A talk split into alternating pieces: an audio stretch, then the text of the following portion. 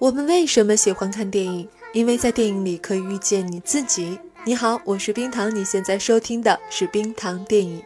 母亲节快到了，今天要给大家送上的是一封麦兜写给麦太的信。是哪一个麦兜呢？就是我们的影评人猫君，他把妈妈称作麦太，就是来自于《麦兜》这部动画电影。那正在收听节目的麦兜们。你们是不是也有话要对自己的麦太说呢？如果有的话，听完节目马上去打一个电话吧。我希望妈妈不用这么辛苦。我的小傻猪，长大了，懂事了。哦。哇，妈妈！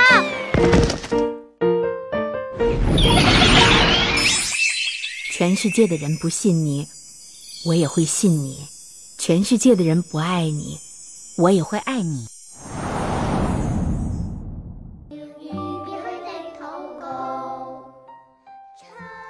电影院里的灯亮起来的时候，我发现不知不觉脸上已经满是泪水了。我以为我对麦兜这种动画片没什么兴趣，但事实证明我错了。这部片子叫《麦兜：我和我的妈妈》。当听到麦兜那一句，他的一生里把能输的都输了，也赢了能赢的一切，他把输了的都留给了自己，把赢的都留给了我。看着这部电影的时候，我想起了我的麦太。我的麦太到了这个年纪，身体已经和电影里的麦太差不多了，他自己都没有想过有一天会胖成这个样子。五年以前。麦太是出了名的猴妈，我是出了名的猴崽子。到了现在，麦太没什么愁心事，也没了工作的力气，自然就发福了。于是他就成了麦太，我还是猴崽子。看完电影之后，我打电话给麦太，我说要把他写进我的文章里。他在电话里跟我说了这么几句话：不行就把我写死吧。我看电视里把人整死才有人看。我说：“老太太，我怎么能说把你写死就写死呢？”麦太说：“又不是真死。”我说：“老太太，感动不一定要死人。”我当然不会告诉麦太，就算我写出这篇文章，也没有多少人会看。我只是想把关于麦太的故事记录下来。算是留给自己一个纪念吧。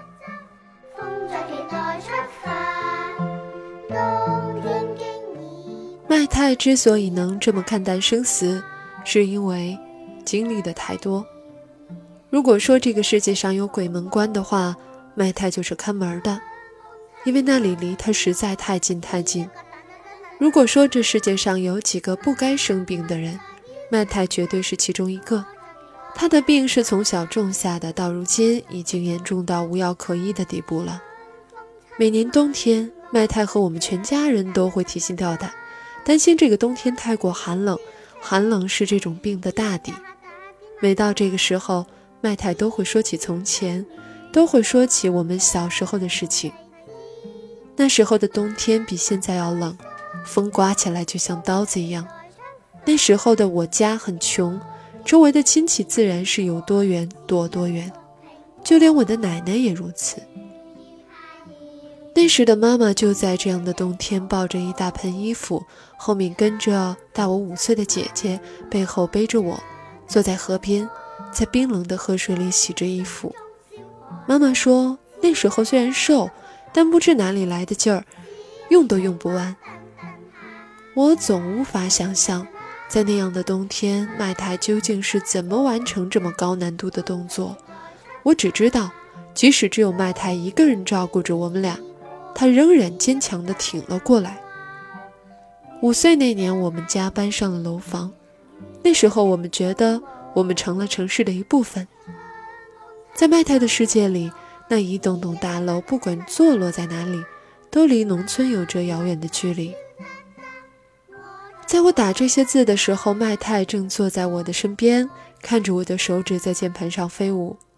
麦太喜欢看我工作，虽然他看不明白，但是在他眼里，只要我还在奋斗，只要我还肯做点什么，我的人生就是充满希望的。在他心里，他的麦兜是这样的一个存在。虽然嘴里总说我是因为不行，所以才没干成很多事情，但实际上心里总是相信我的。我在工作的时候，麦太不打扰我，就是静静地坐在一边，嘴里唠叨着生活上的琐事，也不管我是否在听，似乎我就是个倾听的工具。我们母子一直保持着这样的频段。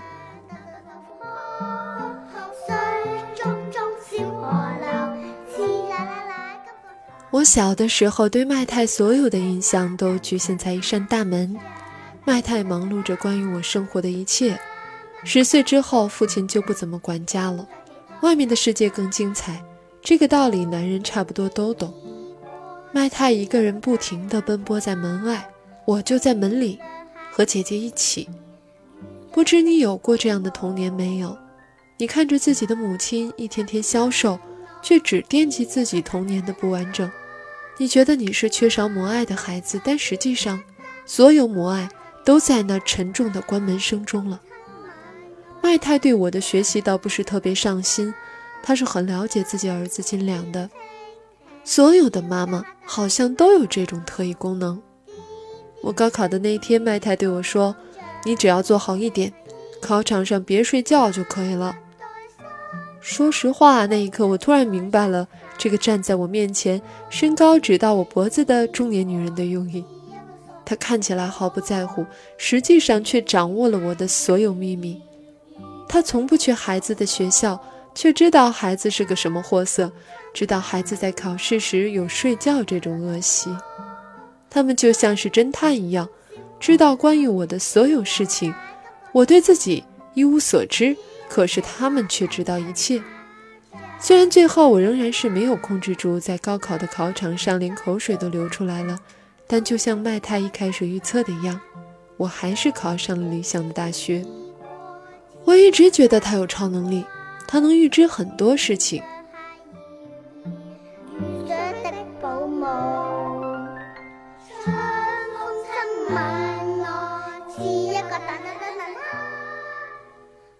麦太现在最担心的仍然是我的婚嫁问题。他表面上总是说着“不着急”这样的话，但实际上却比谁都着急。前几天住院的时候，麦太看着打针的护士，突然问人家：“有对象没？”小姑娘脸都红了。我说：“老妈，你没事儿吧？”人家小姑娘脸都红了。麦太说：“你三竿子打不出一个屁来，我再不帮你找找，你要打一辈子光棍啊！”我说：“该来的总是要来，你不说不着急吗？”小姑娘迫于麦太的殷勤，留下了号码。我翻看着手机，里面光我妈给我预留的未来妻子手机号就占了好多内存。那些号码都没动过。我想麦太心里也是比谁都清楚的，但我也不是傻瓜，我也知道那个世界上最爱我的老人是怎么想的，因为我经常可以听见他悠悠的叹息。我知道你心里有个人，可是老妈的身体不知道能不能等到看见你幸福的那一天了。我不知该说什么。麦太不止一次跟我说过，觉得对我有歉疚，对我姐姐也有。麦太说：“你说我这一辈子这么努力，都没有把你们两个养成富二代，还是挺失败的啊。”关于这个问题，我是很有发言权的。虽然你用了一辈子都没把我们养成富二代，但是你把我们变成了现在的我们，这才是最重要的。这世界上幸福有很多种，能按照自己的方式生活才是最幸福的。你教会我们的也许就是这一点。无论生活给你多少难关，只要还有一口气，你就要站起来继续走下去，还要毫无怨言。这是您留给我们的最好的故事。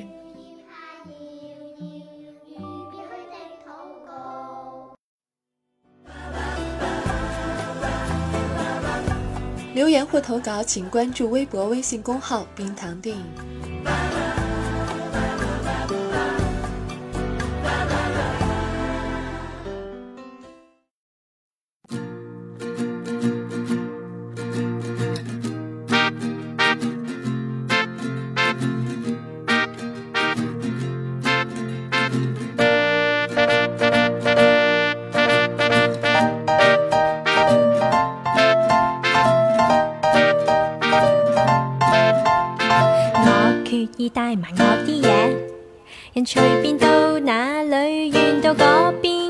全我快快，脆立埋晒啲嘢，全忘掉了。那个令我感感感嗰个，